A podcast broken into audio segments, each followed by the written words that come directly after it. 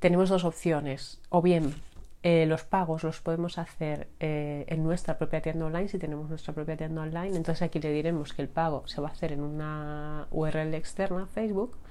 O si queremos em, que el pago pues se haga por mensaje, o sea que la persona nos tenga que escribir, preguntar precio o bueno, ya puede ser que vea el precio antes porque va a estar en la ficha, pero que el pago se haga pues mediante una conversación de Messenger y tal. Bienvenidos al podcast de consejos tecnológicos para empresas creativas. Soy Juliana Soto, creadora de la marca de accesorios Shiana, y en este podcast vas a encontrar consejos, trucos y experiencias que te ayudarán a mejorar la parte técnica de tu emprendimiento creativo. Espero que estéis bien todos, ya otro día más de encierro y la verdad es que se hace duro, pero bueno, yo intento aportar mi granito de arena todos los días aquí comentando cosillas que os puedan ser útiles.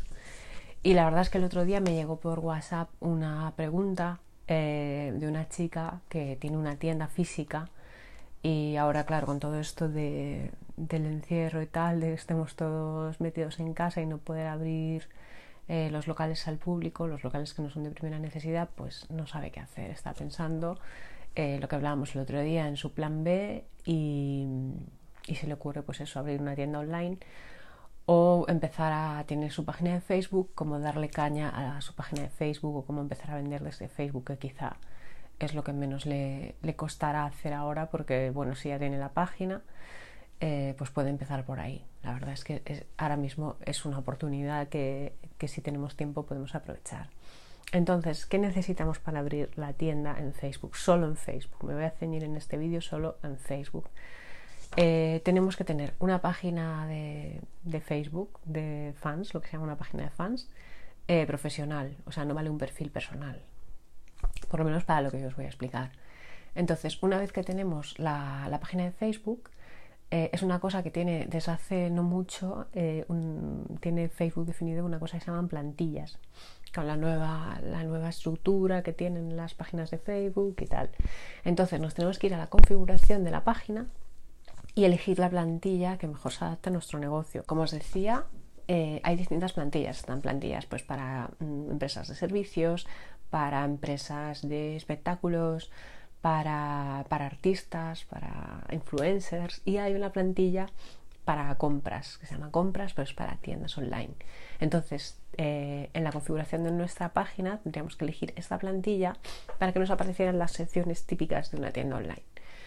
Eh, con esto nos va a aparecer la pestaña famosa esta de tienda. ¿Qué pasa? Que si ya tenemos nuestra tienda, o sea, perdón, si ya tenemos nuestra página de Facebook con contenidos, imaginar, o sea, contenidos me refiero igual la parte de sobre mí, la información de la página, o sea, lo que son las publicaciones, eso va a seguir igual. Las publicaciones del muro. Pero si tenemos distintas pestañas con informaciones distintas, por ejemplo, ahora sabéis que está la, opción esta de las páginas de Facebook de tener pues como un sobre mí o sobre la marca o sobre este texto, si lo tenéis relleno, lo mejor es que hagáis copia de todo esto, porque cuando apliquéis la plantilla, si le aplicáis una plantilla nueva a vuestra página de Facebook, esto se va a borrar. Entonces lo vais a perder. Eh, entonces, lo que os decía, en la página de Facebook vais a configuración y tenéis la opción de elegir una plantilla nueva para vuestra página. Seleccionáis la plantilla de compras y cuando seleccionáis la plantilla de compras van a salir todas las secciones que os van a añadir a, la página. Podéis elegir eh, no aplicarlas todas o una vez que la tengáis aplicada podéis deshabilitar pestañas que no vayáis a usar, pero la pestaña principal que nos interesa para montar la tienda en Facebook es la pestaña de tienda.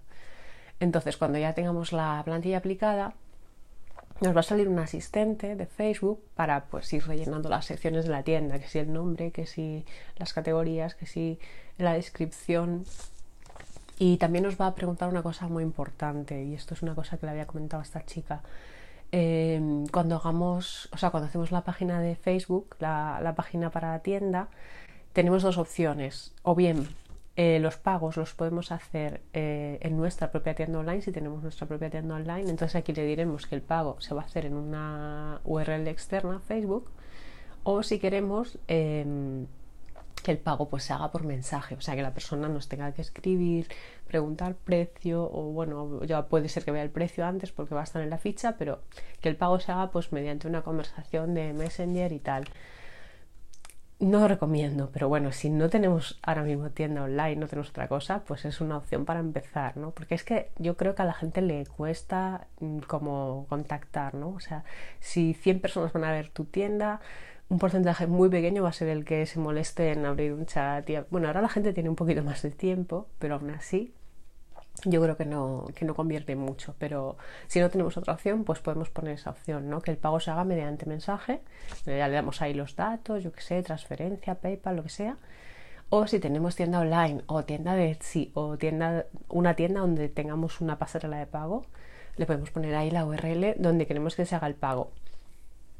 Eh, luego otra cosa, cuando ya tengamos la pestaña de tienda, pues vamos a tener ahí eh, la opción de añadir productos a la tienda. Obviamente, si tenemos ya una tienda online en WooCommerce, eh, existe un plugin con el que podemos sincronizar los productos de nuestra tienda WooCommerce de WordPress con todo el catálogo de productos de Facebook. Eso sería lo ideal porque simplemente darle un botón y ya se te copia todo.